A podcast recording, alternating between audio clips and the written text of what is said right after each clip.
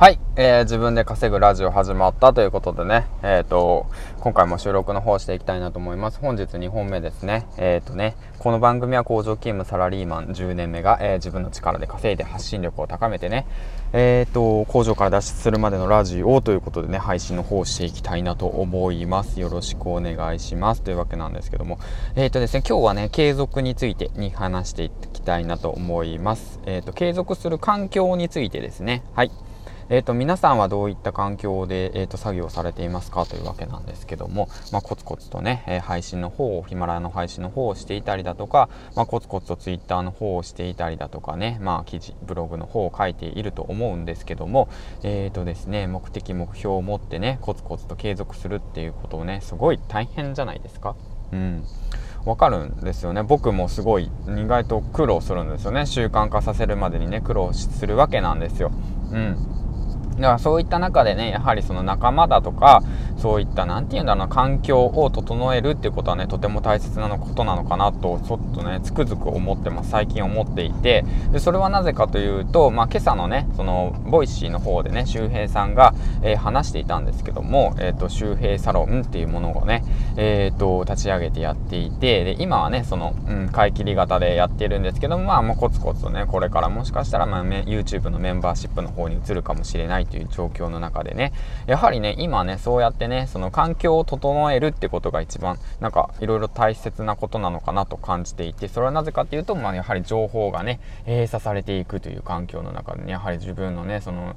何ていうの第一次情報ってやつですね。旬な情報。うん本当にねいい一番最初に発信される情報を身近で手に入れるっていう環境をね整えていくってことが大切なのかなとまあほとね思っていて。であとはねやはりね成功している人稼いでいる人ですね。うんの人を身近に置くってことがね一番大切なことなのかなとねほんと肌身を見てね感じてるんですよで僕自身周平サロンに入っているんですけどもなぜじゃあ僕が周平サロンに入ったかっていうとまあ結論言うと間違違えて入ったんですよね あの、間違えて入っちゃったんですよね。はい。あの、あ間違えてポチっちゃったんですよね。うん、まあ、そうやってまた借金増やしてるわけなんですけども、まあ、まあ、それはね、まあ、本当はね、じょまあ、冗談で、まあ、本当なんだけど、でも、なぜ、じゃあそういう風にポチってしまったのかっていうことを考えると、やはり身近に感じれたんですですよね。まあ、僕自身、その悩みとか不安とかあって、実際のところ今年ね、その SNS だとかブログの運用だとかをしていて、で、何なんだろうな、正直な話、いろんなね、情報に触れてきました。はい。うん。で、ちゃんとね、お金を払ってね、情報もね、仕入れてきました。だけれどもね、やはりね、一人でやることってなかなか難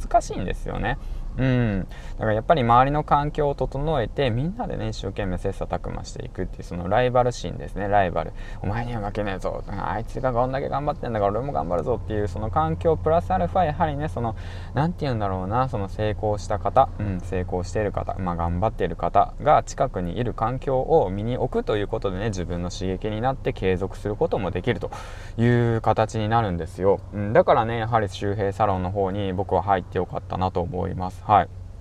うん、他にね、いろんなサロンあると思うんですよ。だけれども、その周平サロンに入ってよかったなと思うのは、本当にね、あの、初心者の方でも全然頑張れちゃうっていう環境ですね。すごく、うん、めちゃめちゃ厳しいですけどね、厳しいですけど、まあ、時にはね、時には厳しいですけど、時には優しく、うん、あの、いろんな仲間たちがいて、で、切磋琢磨とね、やってます。まあ、例えばの話、まあ、ツイッター上見てる方はわかるかもしれないんですけど、まあ、朝活ですね。朝活の方を立ち上げてね、その、うん、敏郎さんっていうそのサロンのメンバーのがとあの朝活の方を立ち上げてで毎朝ね1人じゃなかなか継続は難しいからじゃあみんなで朝活ズームで参加してみんなで一緒に朝朝活動を含めましょう朝作業しましょう継続しましょうということを普及してくださったりだとかあとはまあ孝太郎さんですね。孝太郎さんっていうサロンメンバーがいるんですけど孝太郎さんがえっ、ー、とですね毎月そのサロンラジオの方で自分のね相手のですね8月じゃあ7月何やりましたか？7月は何の目標を立ててで8月じゃあ何の目標を立てますか？7月の振り返りはどうでしたか？っていうことをラジオでね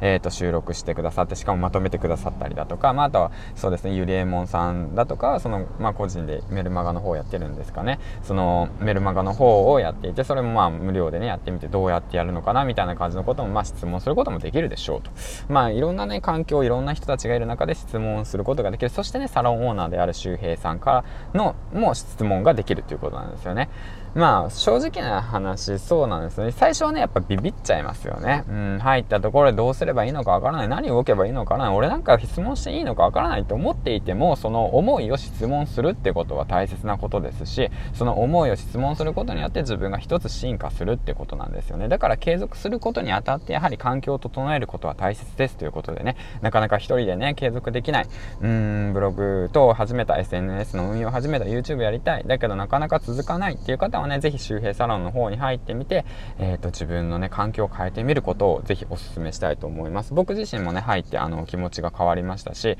まあ、ブーストがかかりましたね。めちゃめちゃ厳しい言葉をね、あの、言われて、もうほんとナイフぐさぐさ刺されたんですけど、まあ、それだけでもまあね、頑張れる、頑張れるっていう形でね、まあ、ほんと。まあ、あまあ、そんな、あれですよ、厳しくないですよ。結構緩い感じでやってるんで、まあ僕入って1ヶ月経ってないんですけど。そんな僕が言うのもなんですけど、まあ僕がね、そういう風にね、うん、感じたんで周平サロンに入って1ヶ月目感じたこと、うん、ぜひね入ってみて肌で実感してみてくださいということでね今回は話していきました。最後までご視聴ありがとうございました。ということでね今日も一日楽しくやっていきましょう。バイバイ。